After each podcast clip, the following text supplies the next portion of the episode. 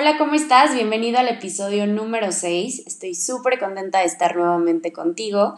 No puedo creer la verdad que ya llevemos 6 episodios. Se me ha ido volando el tiempo y la verdad es que hoy no sabía de qué se iba a tratar. Entonces hice una encuesta para saber, bueno, pues de qué temas les gustaría que platicara, qué información les gustaría conocer y de acuerdo a todos los comentarios que recibí, llegué a la conclusión que un gran tema sería hablar de los mitos en relación al ejercicio.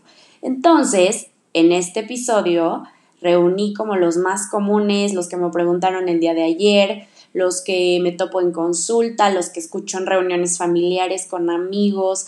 Entonces, hoy va a estar muy interesante este episodio. Vamos a hablar mitos en relación al ejercicio.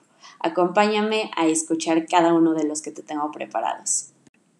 Y el primer mito del que te voy a platicar es el siguiente. La grasa no se hace músculo.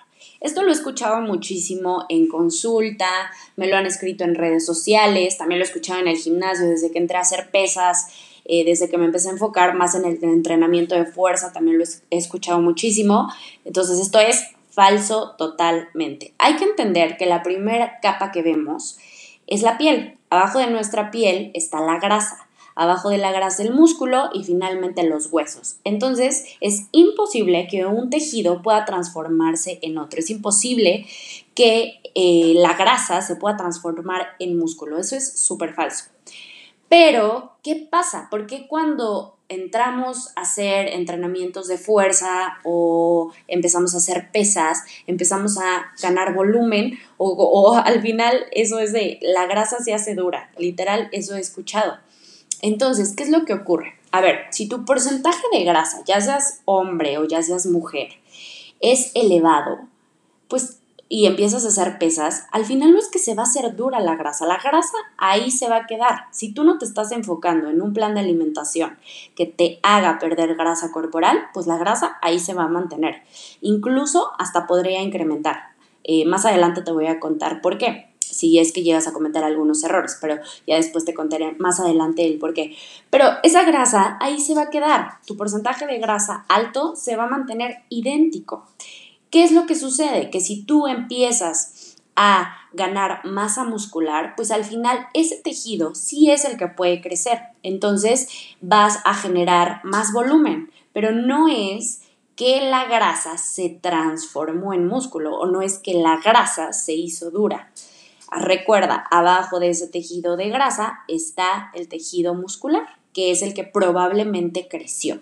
Entonces, esa podría ser una explicación, entre comillas, a que la grasa se hizo dura o a que la grasa se hizo músculo. Eso es falso. El segundo mito es, el cardio en exceso me va a ayudar a perder grasa más rápido. Súper falso. Y debo confesarte que eso yo en algún momento de la vida lo creí y me súper alocaba haciendo tres horas de cardio. Me acuerdo perfecto cuando iba al gimnasio que en el episodio anterior te conté que, que empecé a tener un gusto impresionante por las clases de fitness grupal cuando esta cosquillita empezó en, mí y cuando estaba, la verdad, muy desinformada también acerca de nutrición y ejercicio, pues bueno, hacía una hora de body combat y luego me iba a hacer otra hora de power jump y cerraba con una clase de ciclismo indoor y entonces eran tres horas de cardio. Y bueno, sí, o sea, amaba hacer ejercicio, siempre me ha gustado, pero eso a nivel de composición corporal no me traía beneficios. Entonces, ¿qué es lo que yo te recomiendo? Que no abuses del cardio. Aquí estoy hablando de personas con una vida eh, normal, que no son deportistas. Sea, ya cuando hablamos de una persona que quiere hacer un triatlón, que está preparándose para un maratón, eh, etcétera, etcétera, ya es otro tema. Pero yo estoy hablando de simples mortales, ¿ok? Entonces, el cardio en exceso no va a hacer que tu porcentaje de grasa esté más bajo, al contrario, tu cuerpo va a gastar tanta energía, va a gastar tantas calorías que vas a entrar en modo de reserva. ¿Qué significa que dice, oye, espérate, ¿por qué estás gastando tanto, tanta energía haciendo esta actividad? Necesito protegerme. Recuerda que el cuerpo no está diseñado para ser la persona más fit, más atlética y con la composición corporal más estética del mundo. No, nuestro cuerpo está diseñado para sobrevivir. Y si tu cuerpo detecta que estás gastando demasiada energía, demasiadas calorías en una actividad en específico, que te echaste tres horas corriendo, que te echaste tres clases grupales cardiovasculares seguidas, eso no lo va a beneficiar, al contrario. Y hay mucho riesgo también de que desgastes tu masa muscular. Entonces, no creamos que mientras más cardio hagamos, más beneficios en grasa corporal vamos a recibir. Vámonos al mito número 3, que también tiene que ver con el tema de grasa corporal y ejercicio. Y el mito es, ¿cardio en ayunas realmente hace que pierda más grasa? Y la respuesta es no. ¿Por qué? Bueno, lo primero que hay que considerar es que para que tú pierdas grasa corporal, debes estar en un plan de alimentación enfocado a eso. Y eso acuérdate que te lo hace un nutriólogo, que tiene que ser un plan personalizado, que tienes que estar logrando llegar a un déficit calórico para que eso ocurra, además de una adecuación adecuada de macros es decir, grasa, proteínas y carbohidratos. Pero bueno, vamos a suponer que tú ya estás con tu plan de alimentación y que el foco de tu plan de alimentación y el objetivo es pérdida de grasa. Entonces, realmente te va a ayudar a perder más grasa el entrenar en ayunas, específicamente cardio. Y la respuesta es no necesariamente. ¿Por qué? Cuando tú te comes algo antes de hacer ejercicio, vamos a suponer que tú no haces el cardio en ayunas y te comes un plátano eh, antes de hacer ejercicio. Ese plátano te va a dar energía, ese plátano te va a dar glucosa. Entonces tú te comes tu plátano y tienes glucosa disponible para utilizarla en tu entrenamiento. Ya que se acaba, ya que se agota esa fuente, nos vamos a ir al glucógeno, que principalmente se almacena en músculo eh, y también en hígado. Entonces ya utilizamos esa reserva de glucógeno a nivel muscular y finalmente, bueno, nos vamos a nuestras reservas de grasa. Es importante entender que nunca va a estar completamente apagada una vía. ¿Qué quiere decir? No quiero meterme en temas, en temas metabólicos y hacerte bolas con eh, vías metabólicas, pero nunca es que no vayas a usar la reserva de grasa como energía o que no vayas a usar la reserva de glucógeno como energía. Siempre tus vías van a estar prendidas. El tema es la proporción en la que se utilizan. Entonces, sí, es una realidad que al hacer el cardio en ayunas, pues llegas a utilizar estas reservas de grasa más rápido, pero no necesariamente a toda la gente le viene bien. ¿Por qué? Porque hay gente que me ha dicho, oye, me salgo a correr en ayunas y la verdad es que no rindo. O sea, aguanto a lo mejor 15 minutos súper bien, pero a la media hora ya no puedo más. Entonces, más eh, nos hubiera convenido, nos hubiera convenido mucho más que te hubieras comido un preentreno. ¿Por qué? Porque ibas a aguantar más tiempo el ejercicio e ibas a tener un mejor rendimiento. Eh, ¿Qué otra cosa? Hay gente que se marea, deja tú que no aguantes o, que a la mitad, bueno, del entrenamiento te pares porque pues, ya te cansaste. También es gente que se siente mal. Eh, se sienten mareados, les empieza a faltar el aire, se empiezan a sentir en general mal por no haber comido algo antes de hacer ejercicio. Entonces, es una técnica que puede funcionar, sí, pero honestamente también no es significativo el cambio eh, que vas a tener en grasa.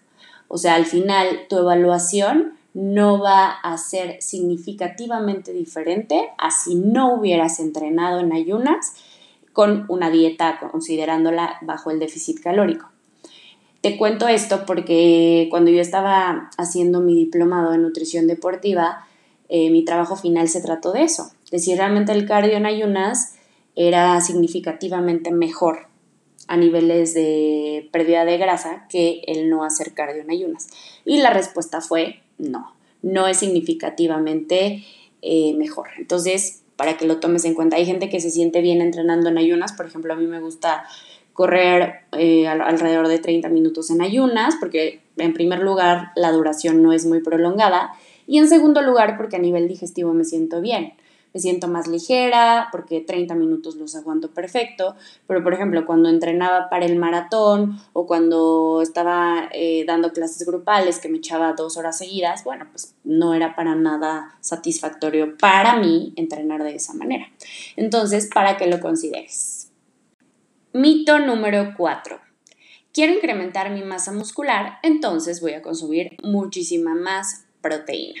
Eso es falso. A ver, así como te hablé hace ratito de que para perder grasa necesitas estar en un déficit calórico, para incrementar masa muscular tienes que estar en un superávit calórico.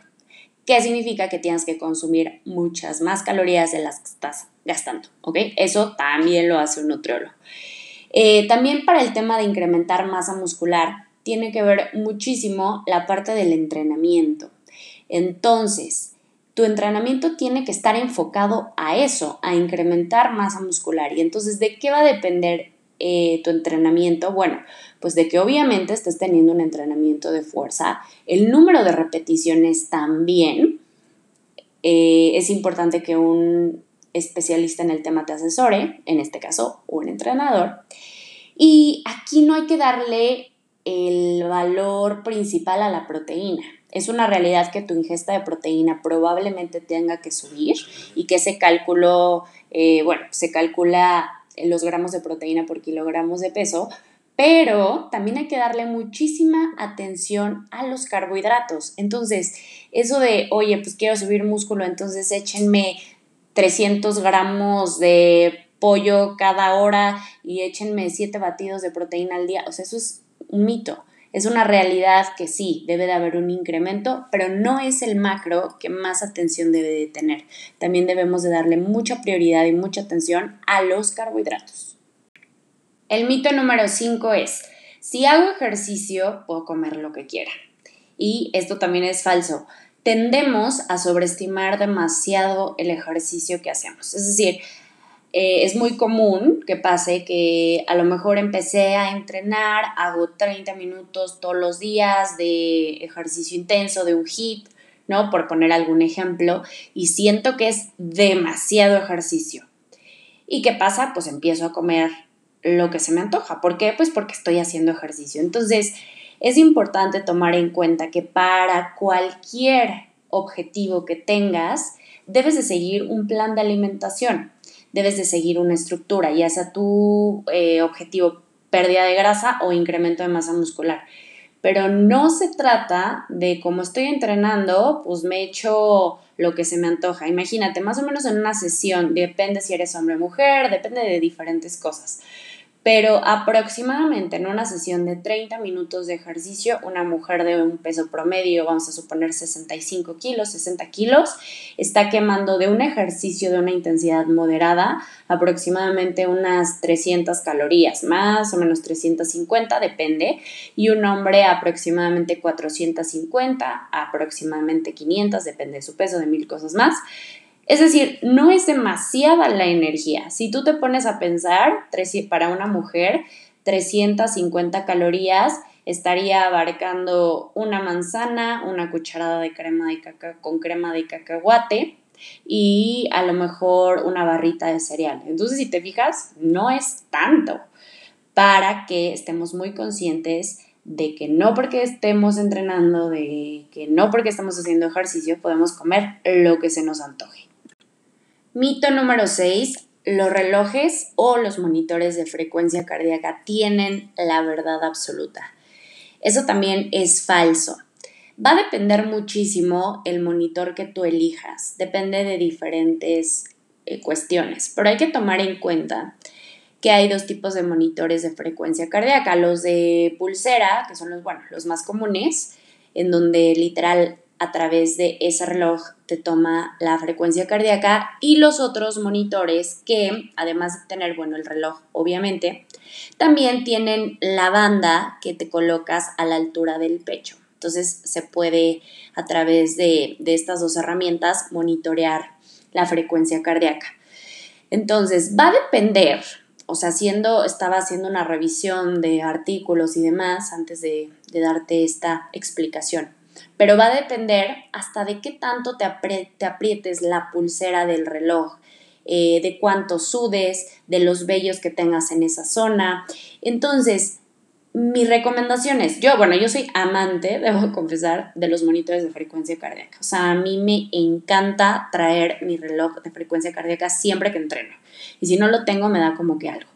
Ahora, ¿por qué me encanta? Porque es una forma que yo tengo de monitorear mi entrenamiento por tiempos. Es decir, eh, no sé, hago a lo mejor un ejercicio, lo termino y checo cuánto tiempo descanso, ¿no? Entonces me toca un descanso a lo mejor de 30 segundos, veo mi reloj, veo mi monitor, pasan mis 30 segundos y me voy al siguiente ejercicio.